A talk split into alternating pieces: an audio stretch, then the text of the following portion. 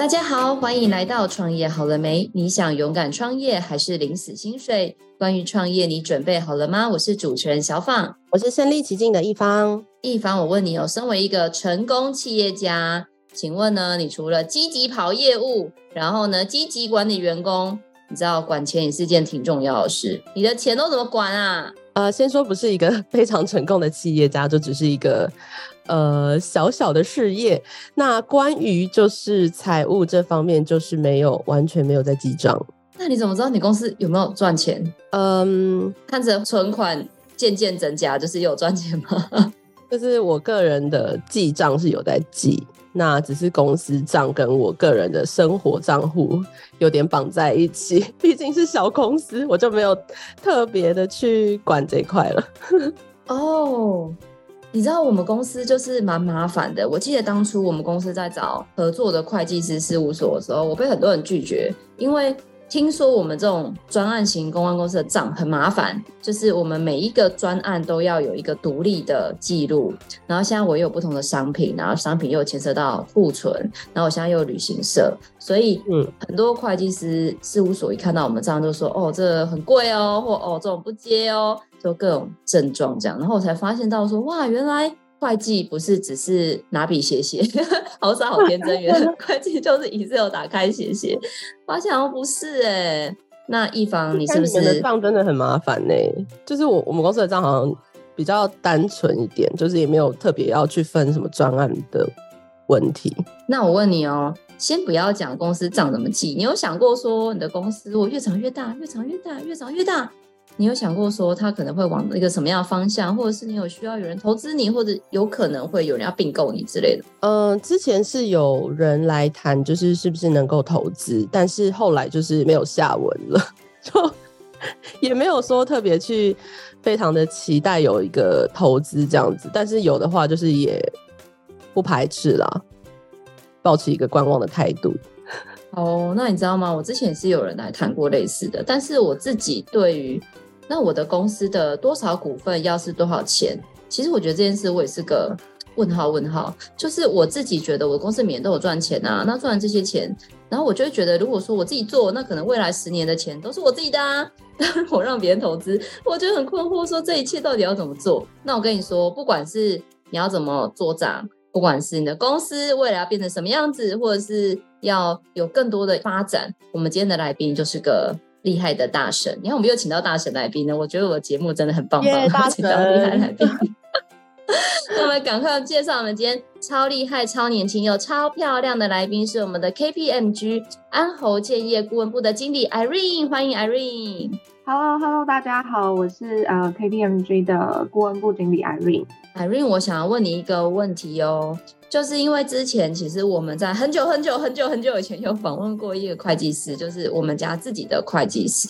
那他其实就是一个呃，算个人事务所，就是他有他自己，然后再加一个会计助理，类似这样。然后呃，他说比较大的时候还有另外一个就是合署的会计师，就是一起用一个办公室。那他就是像服务像我们这种，就是帮我们记账啊、外账啊，类似这样子。可是我那时候听你在讲你的工作的时候，我发现你们就是所谓的大家觉得很厉害、闪亮亮的四大会计师事务所。那到底四大会计师事务所跟我们一般凡人的会计师事务所有什么不一样吗？我来解释一下好了。其实刚刚你有提到，就是你的会计师是就是个人成立的事务所嘛，对不对？所以就是其实这个会计师他主要应该是提供一个记账服务。就是帮有一些中小型的公司，他们自己内部没有财会部门，所以就是像很多的报税啊、营业税啊、营所税啊，或是说就是他们自己要呃老板要看账等等这些，就直接外包给外面的事务所，他就是等于他就是当你的财会部门这种感觉。对，那其实，在四大的话，四大一样也有就是财会部门可以去就是帮接这种记账的工作，只是。这个不是我们的主业，就是四大的主业主要还是财务报表审计。那其实我觉得一般人就是想象中的四大，大概都是就是查账嘛，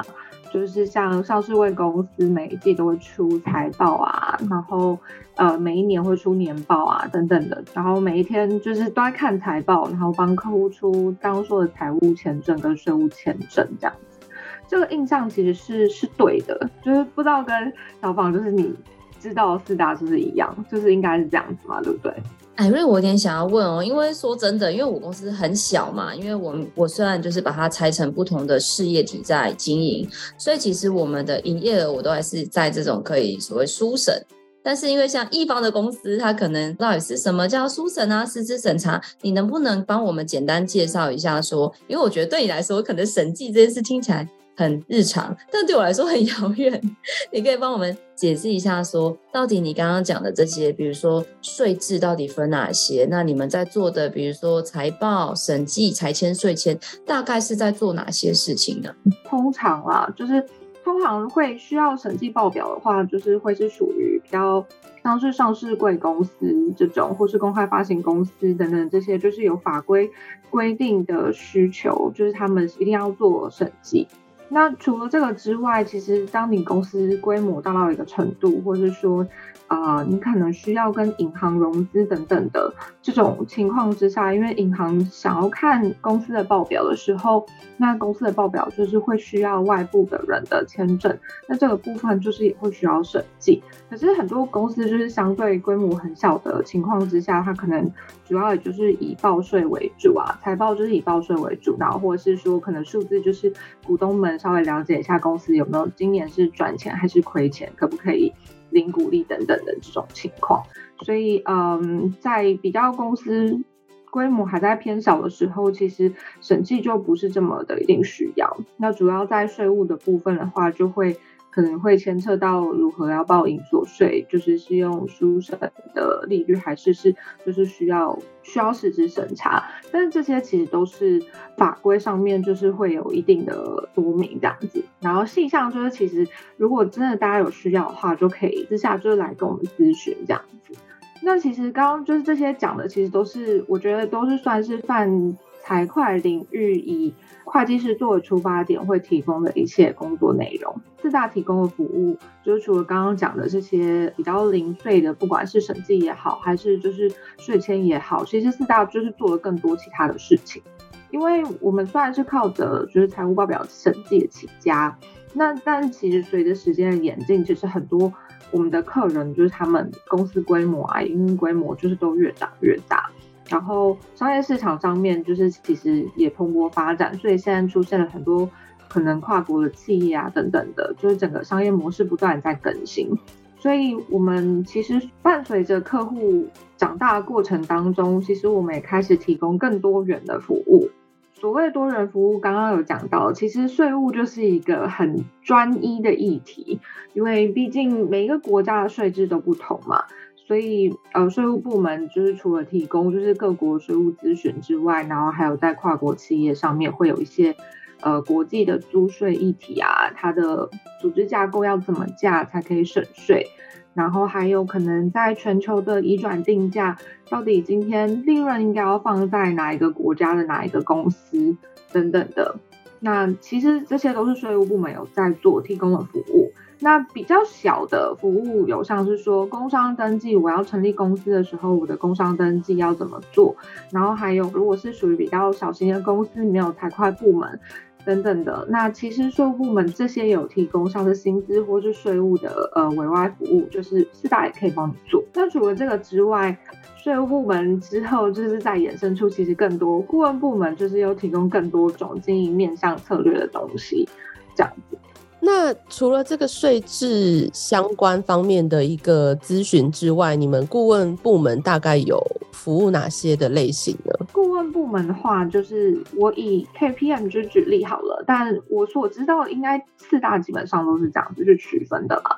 就是我们会分为管理顾问，就是 Management Consulting，然后风险顾问 Risk Consulting 跟财顾的 Advisory，那关于管理顾问的话，其实就是所谓如何提升效率啊，然后经营跟呃策略的服务提供，然后还有像呃人力资源的设计等等的这些东西。那除此之外，就是还有提供企业数位化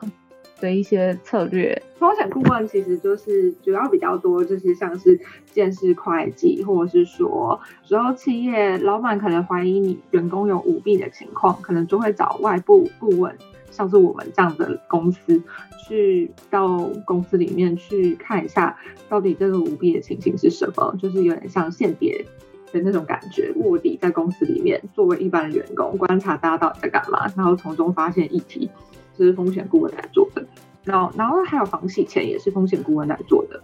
那最后一个其实就是财务顾问，就是 Debt Advisory，是我现在所在的部门。那我们这边做的东西主要就是企业的并购服务。那 Irene 就是讲到企业的并购啊，就我刚刚前面有跟一方在讲嘛，因为其实我觉得像我们这种小的公司，其实都蛮容易，不要说到那种很大型的这种，像比如说微软要并购暴雪的这种超级大的，那就是举世闻名的。但是有像我们这种很小很小很小很小很小很小的公司，对，或者像你说的嘛，这两家早餐店可能要两家变一家这种。这种并购，像我们自己就会遇到很多的疑惑啊，就像我就觉得啊，我的公司值多少钱之类的。那像比如说以四大像你们来说好了，你们平常服务的这些并购别人或要被并购，通常会做哪些事情呢？这样讲好了，就是其实你刚刚举的例子还蛮就是很极端，因为说实在，并购就是交易嘛，那交易就是有买方跟卖方。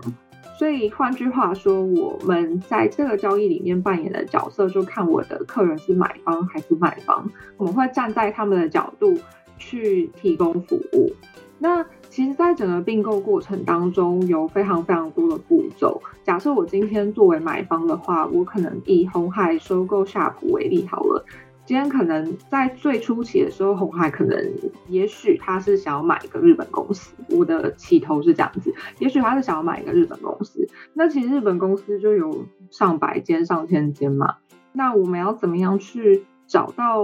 一个 listing，去选择说最终我要买哪一个公司？这其实是一个很长很长的一个寻找的过程。那在这个过程当中，其实。有一些时候是可能公司自己内部的人，他们会有所谓的策略投资部门啊，或者是说就是一些幕僚会去会去找，到底哪一些公司是值得我花更多的时间去看的。那当然就是作为财务顾问这边，其实也会提供我们的一些见解，就是把一些我们可能觉得不错的公司提供给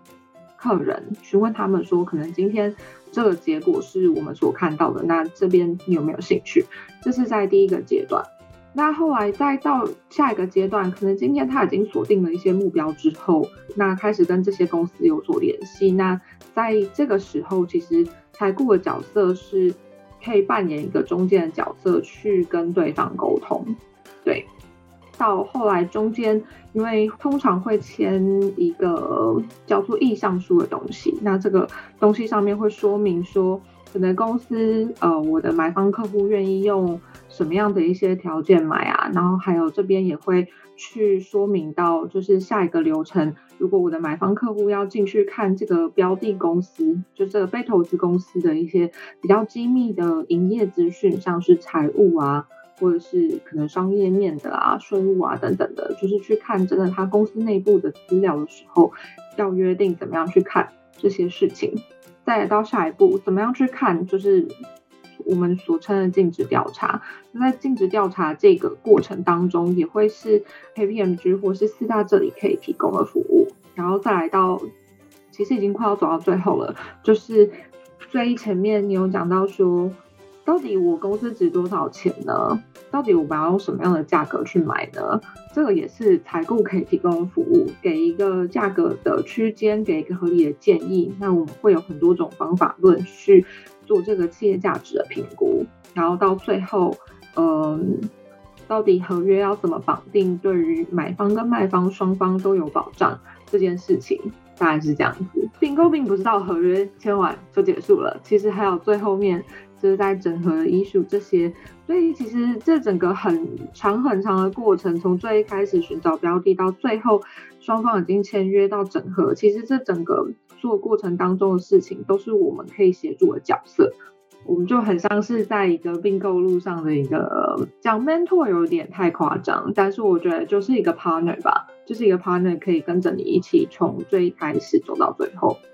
就是大概是我们的定位。Irene，我有点想要问一下，就是因为这听起来过程很长很复杂，那我想要问您就是两个问题，就是刚刚讲过嘛，就是有两家早餐店要合并成一家，这也算是并购。那到底什么样规模的公司比较是 KPMG 合作的对象？比如说它是以资本额来算吗？还是以交易的复杂程度来算？那通常又是在什么阶段？是从一开始？还是中间客户遇到问题就着着急急的说啊，我快不行了，好像谈不下去，再来找 KPMG。通常会是什么样的企业的形态，跟在什么样的阶段会由你们来介入呢？以四大自己的定位来说，我们是提供所谓的中型的 M&A 服务。所谓中型是用交易规模啦，那交易规模一般我们会定义大概美金十亿以内的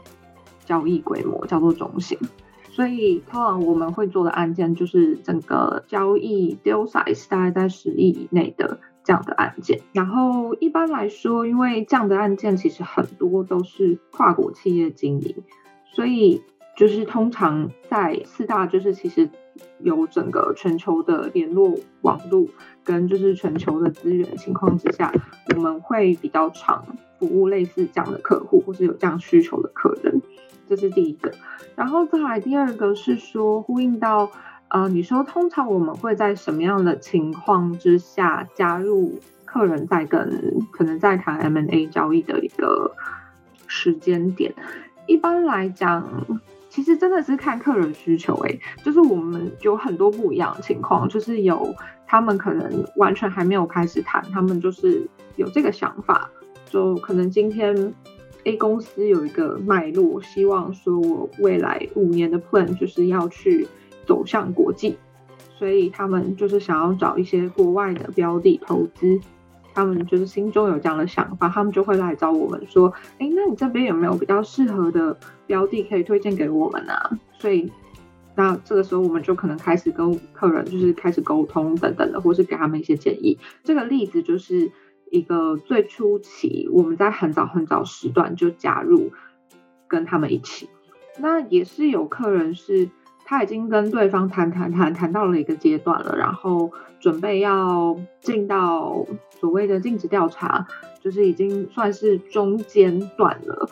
那在尽职调查，因为尽职调查是需要一个外部第三方的团队进去看公司比较机密的内容，那他可能在这个时候才来找我们，也有。还有更晚的，更晚就是他可能嗯不一定有做尽职调查，他可能就跟对方谈谈谈谈了一阵子之后，然后认为就是双方都很不错，然后就想要投资，那想要投资，可是他可能不确定到底要投多少钱，或者是说对方提供的一个价格，他可能觉得太高了，那可能需要一些外部的协助来评估，说到底这个价格合不合理，那可能会找我们就是做所谓的价值评估，所以。我觉得真的是看就是背景状态，所以其实，在各个时间点，我们去切入其实都可以。那 Irene 蛮好奇的，因为你刚刚有提到说，就是你们公司服务对象可能都是比较大型的公司，那我也想要帮，就是我们的听众有一些可能是小型的公司来说，也包含我 我本人好了。呃，我们应该要以什么样的估值，然后去做交易，或者是你刚刚讲到的净值评估等等，你这些。东西，如果我们没有办法去咨询你们的话，我们应该会怎么样去做处理呢？其实通常就是说，因为我们在价值评估这一块，因为我我的大概的理解啦，我知道还蛮多新创公司就是会面临到是说，可能他觉得他的规模很小啊，可是他可能有面临到很多投资人，然后说要拿多少钱投他这样子，就是会有这样的情形。所以就是一般来说，嗯、在 KPMG 这边主要可能会去做估值，是去了解就是新创公司整个在财务预测上面这些数字的一些估计性还有可靠性，会去做一些评估。但如果说没有委任外部顾问，上面委任我们好了，就是如果以公司自己本身的话，其实我觉得在跟投资人谈判的时候，要能够有信心跟就是。有证据支持的财务预测是可靠的，然后并且可以说服他们，就是未来的业绩目标达成度可能可以有多少等等，这些会有助于在整个估值上面的沟通更加顺利。Irene，我想要问一下，因为像您之前跟我分享过的，就是顾问部除了做这个并购之外，你刚刚还有讲，就是有很多很多不同的服务嘛？那你刚刚有讲，我刚刚听到一个超惊讶的，原来你们还有那个会计人员委外的服务，哇，这让我觉得 so amazing，我之前没有想象到说原来。呃，四大也有提供这么细致贴心的服务。那其实刚刚有别于刚刚前面讲的，就是在并购这段客户的选择。那回到我自己好了，我一直帮我自己问，呵呵跟一方一样，就以公谋私，趁。那个访问的时间问自己的问题，因为我刚刚前面有讲到嘛，就是我们公司的业态很复杂，所以一开始在选会计师事务所的时候，其实有遇到一些问题。那我就是发现大的事务所就像你们，你们会提供非常非常专业的服务，可是收费也稍微高一点。然后，哎，不是一点那个点一点有点大点。然后呢，像我们的会计师这种个人的事务所，可能就是他提供服务没有这么完整，因为他可能一个人要做很多很多的公司嘛。但是它可能就会给你很多的便利。那到底就是企业成长到什么样的规模？比如说像一方，可能就是他暂时是以比较少数的微型企业。那像我的部分，可能已经有一点点成长到就是稍微的中小企业。那就更不要说有很多很大的。呃，百人、千人甚至万人的企业，那到底我们的公司成长到什么样的程度的时候？因为像我就发现，我已经没有办法用 Excel 做账，我一定要有会计师，不然我就是一定会被罚钱罚到死。所以我就决定，已经从不要自己报税，进化到小的事务所。那到底像你，你在业界这么久，什么时候我们这种小企业会进化到需要找？四大的事务所来做更加的这个升级的服务呢？我想应该是说，就像你讲的，就是你现在公司业态很多种，那代表说就是你每个业态一定都有数字，所以你才要做很多东西。换句话说，就是每个业态都有数字产生，可能都有都有收入，也都有费用，都有成本等等的，所以每个东西都有报表的需求。换句话说，就是你的公司已经成长到了某个规模了。这边就会比较建议说，当公司已经长到了一个规模，这个规模很难定义，就看看老板觉得是怎么样。希望可以更有制度化经营，然后或是说更远的未来，也许五到十年之类的，有计划或是希望能够走入资本市场，跟资本市场募资。等等的，就是有这样子规划的公司，我们自己就非常建议可以找四大一起合作，因为四大可以在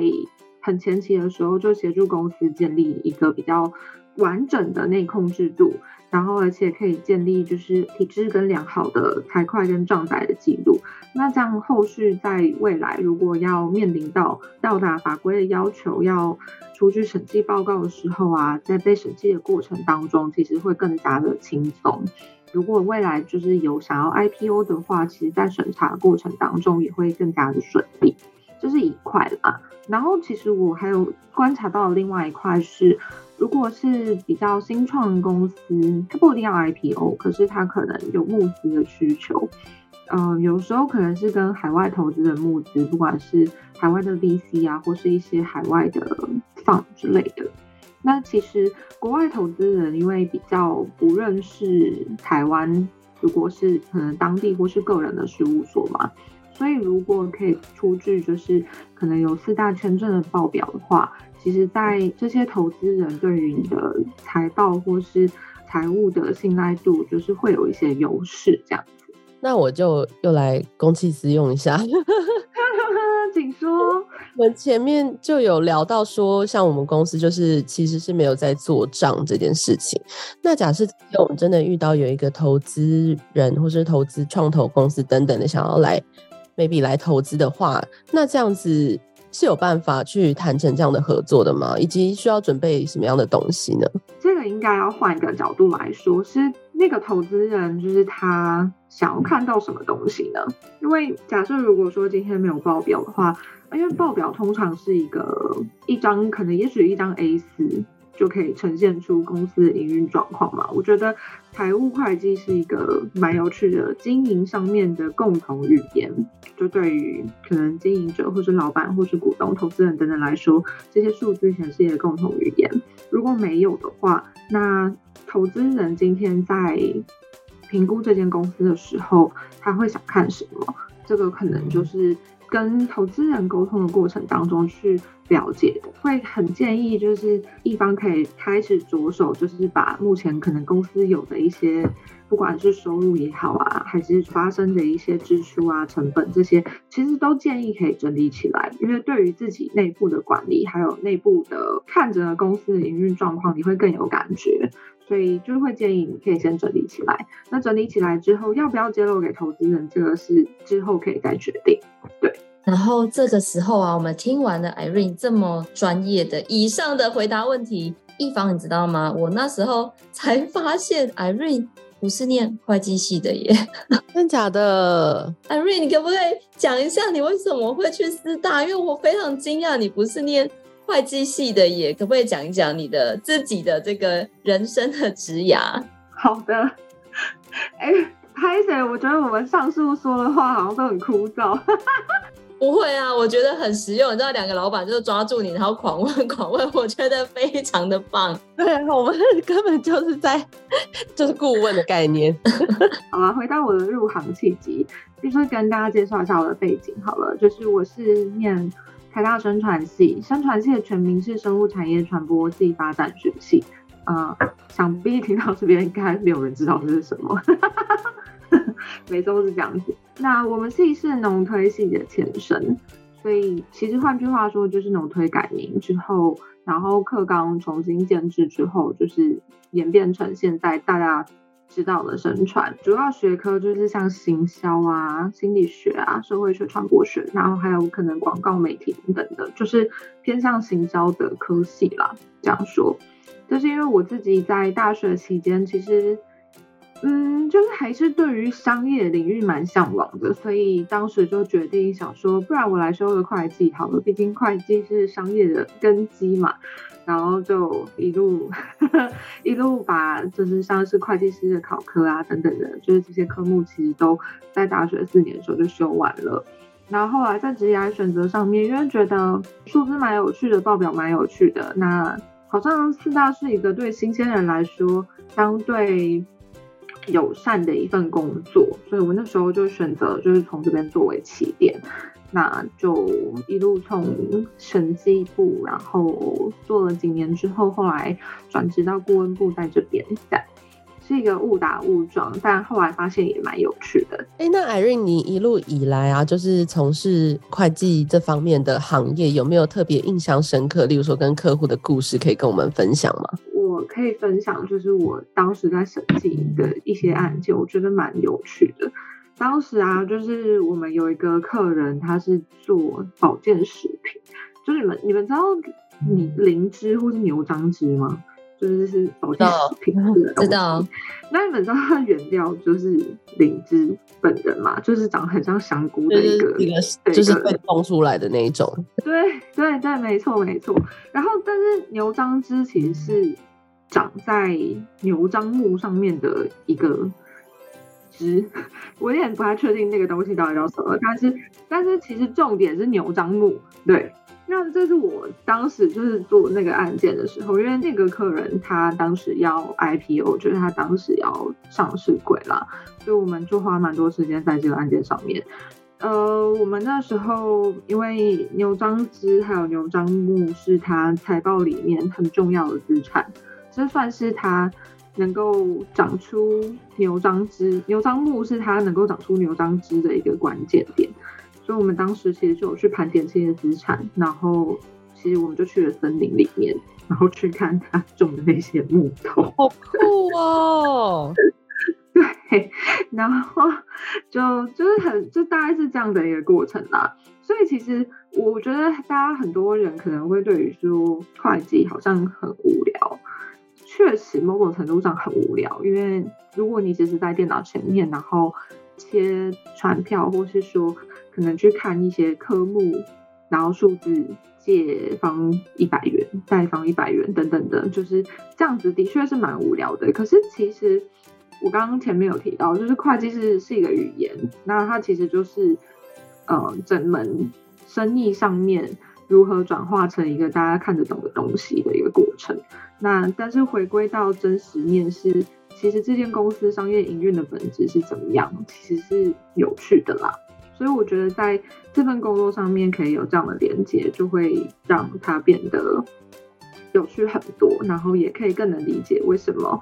嗯、呃，会计的账要这样做，或者是说为什么财务报表要这样子去表达，都是有原因的。嗯，Irene，我一直以为就像你说的，我对会计师的印象确实就是一直坐在办公室里面。我没想到，原来会计师也要做南征北讨、上山下海。所以，如果有一天你们接到什么渔船的案子，你们可能就要去海边。是真的哦，那是真的。因为我我有同事，就是他当时他是做航运业，那但是航运业的话，其实就是船是很重要的资产嘛。当时他要去量那个油，就是我们要去量那个船里面的油舱，其实是要拿一条。我听到是一条线啦，可是我相信它应该是一个精密的东西，但很像一条线的东西，然后放进去那个油舱里面看那个油还有多少，就是 你可以比较深入的去了解到这个行业运作确切是怎么样。跟你说，说不定啊，我每次访问这种特别来宾，他就会跟你说，没有，真的就是一条线。有可能，有可能。那 Irene 这样听起来，我觉得做你们这行很厉害，就是不只是要你知道专业要很够，因为刚刚你前面讲的很多都是跟法规相关嘛，就是如果需要的话要去一一找你咨询，就感觉很多很细节的东西，然后你又知道很多的冷知识，然后还要体力好，然后不畏风吹日晒雨淋。然后还有一个问题，我一直非常的想要好奇，想要了解，就是因为你知道你们每天都要看很多，像你刚刚说的很多的数字，那到底？要当会计师或要去会计师事务所上班，是不是都要数学很好？还是其实是其他技能要很好，不是数学要很好？其实真的，我觉得数学很好，这个好像还好哎，因为我数学也没有真的特别好，所以应该是逻辑吧。其实会计本身跟数学没有什么关系，因为它最多就是用到加减乘除而已。其实乘除也很少，通常都加减而已。所以就是逻辑，到底。什么科目要相加，什么科目要相减，等等，就是逻辑。对，我倒觉得不用数学很好，嗯，但是对于会计的一个思维，就像会计恒等式不是常说资产等于负债加权益嘛？所以这是一个最基本的一个理解，但是很多人可能就无法理解这件事情。然后像是为什么借方跟贷方两边要一样，很多人也无法理解。但是这就是一个可能在这个会计这个世界里面，它就是很像一加一会等于二的一件事。可能接受一些他原本预设的东西，然后在后面你要去理解其他的。就会快很多，真的很打破我的想象！因为读高中就会知道说我们会分成一二三类组，我就会很觉得很奇怪，为什么会计是一类的？我想说，不是应该要数学很好吗？哎，今天你讲完，我才发现，哎，他真的好像分在一类是是比较合理一点的。对啊，因为像我，我可能什么三角函数什么之类就已经很差了，但是完全不会用到这些东西。就是他数学能力就是加减乘除，而且这些东西其实 Excel 就会帮你做好了。对啊，未来是不是就不用算了？就是 AI 就是都会自己算好了。哎、欸，我我觉得蛮有可能的，蛮有可能的。哦，对，就除了逻辑之外啊，其实呃，我认为就是沟通能力也蛮重要的。就呼应前面有提到的嘛，其实报表是一个结果，所以每个科目上面的每个数字都其来有自。就是他可能今天是公司卖出了一笔存货所得到的收入，然后这些东西所代表的数字是什么？这些故事其实是可能今天我们作为四大的顾问，或是说其实作为公司的财会人员，是需要去跟公司的其他部门沟通，才有办法勾勒出来的。所以我认为，如果单就只是看数字上面的变动，这件事情确实蛮无趣。可是透过很重要的沟通能力去理解这个数字后面的东西，还有逻辑，去勾勒出整个商业全貌，这件事情才是重要更有价值的地方。那 Irene，你觉得说，就是待在像是这样会计产业的这行，有没有什么非常重要的核心技能是需要具备？除了你刚刚讲到的，例如说沟通能力啊，或者是呃逻辑一定要很好这样子，就是有没有其他的你认为就是在这一行必须具备的一些能力呢？体力，说要走访就是各种就是上山下海的部分吗？其实还好吧，那个可能一年了不起两三次，所以其实还好。我觉得主要还是说，呃，应该说审计跟顾问其实都一样，就像像审计部可能有一些很固定的淡旺季。那旺季就是可能每一年要出年报的时候，所以可能一到三月这段期间，然后还有可能五月要出营所税税报的时候，这些时候其实会很忙很忙很忙，有时候就是真的是需要花很多时间在工作上面，不管是加班也好，还有等等的，会很辛苦啦。我觉得这个行业它会有一个特别辛苦的地方，就是因为你要赶很多的时限，审计是这样子。那像我在顾问部。因为并购交易，它可能是一个随时随地都在突然出现。那突然出现之后，可能客人告诉我们说，哇，时间很赶，那你可能被设定了一个 deadline。那在这段期间之内，其实要完成很多事情，这个工作压力其实蛮大的，很多时候也需要加班啊等等的。如果是一般的。嗯，财会人员的话，可能就比较没有那么像四大有这种很夸张的一些加班的时间等等的。一般的财会人员的所谓的淡忙季就比较固定，可能就是月每一个月的月初要结账的时间这样子。那 Irene，我最后想要问你一个问题哦，就是啊，因为我知道每一年就是很多很多会计系的毕业生嘛，然后他们都很向往，因为你知道吗？就是我觉得四大会计师事务所。在这些会计的这些毕业生的心中，就像是我们行销业看那种 Four A 的广告公司，就是奥美啊、Leo Burnett 啊这些，就是你们都是每天穿的光鲜亮丽，然后在一零一上班，然后就是盖光秀的感觉。那到底真实的会计生活是怎么样的？那你会给这些想要加入会计的这些小新鲜人们会有什么样的建言？嗯。其实，其实现在啊，我记得去年吧，丁文还是什么的，就是其实现在想要进四大的大学毕业生或是硕班毕业生，其实没有像以前那么多。就诚如我刚刚讲的这个行业的一些缺点吧，就是说这个行业在初期的时候特别辛苦，尤其是会计师某种程度上很像师徒制，所以在初期的阶段。要花很多时间跟劳力在工作上面。那现在的新鲜人可能觉得毕业之后他有更想要做的事情，就不见得会选择事务所。但是就我自己在这边待这么多年的经验来说，我觉得这份工作是跟学科有大概八十 percent 的连接的。所以你不会觉得说，好像你出来工作之后，到底大学学的是什么？我问号，不会有这种感觉。你会觉得好像你在工作上面做了很多事情，你都可以去回头去验证哦。所以原来当时课本上面讲的东西就是这样子。那为什么要这样做？其实反而会更容会贯通。所以我觉得事务所是一个真的算是新鲜人蛮好的一个出发点，就在于对于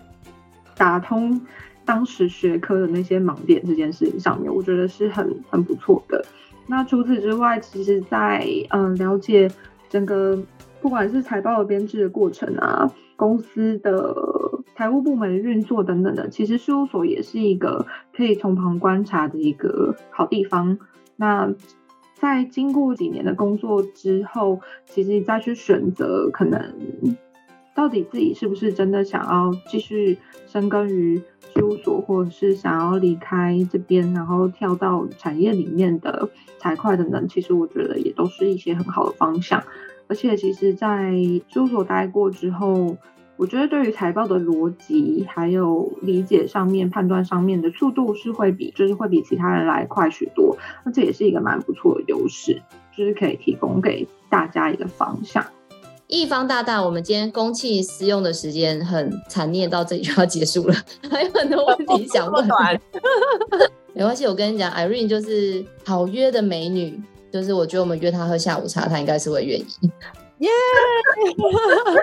她会觉得压力很大，就跟我们这两个人出来，就是一直一直要帮我们解惑，很烦。不会啊，不会，不会，可以多邀我。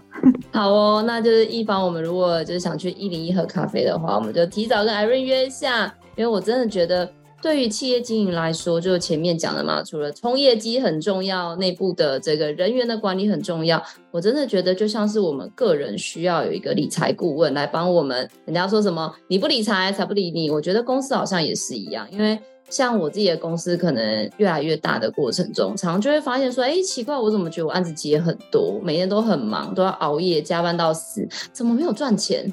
然后真的需要有一个好的，就是像。呃，KPMG 这样子一个比较专业的事务所，可能就像刚刚前面讲的，从内稽内控来帮我们确认公司的整个营运有没有问题。那也很开心，今天邀请到我们 KPMG 宝宝，就是 Irene 超厉害，从一毕业开始就在。顾问业，然后今天透过他的一些职涯的分享，还有专业的解析，然后也讲了大家怎么样挑选自己适合的会计师事务所。那当然呢，如果你有更加的这个详细的，尤其是比如说以 Irene 的这个部门的专业，就是如果你有面临一些想要并购别人，或者是被并购，或者是有人要投资你。等等等一些很细节，因为我相信我们的节目很多的听众也是自己是企业家。那如果说你有相关的问题的话，我们也也会把这个 Irene 相关的联系的方式放在下方的资讯栏，大家都可以另外找时间来约我们的 Irene 哦。而且 Irene 真的是一个可爱又漂亮的顾问，又很专业，所以大家就可以约起来。最后，如果你喜欢我们的节目，也别忘了给我们五星好评加分享哦！创业好了没？我们下次见喽，拜拜，拜拜。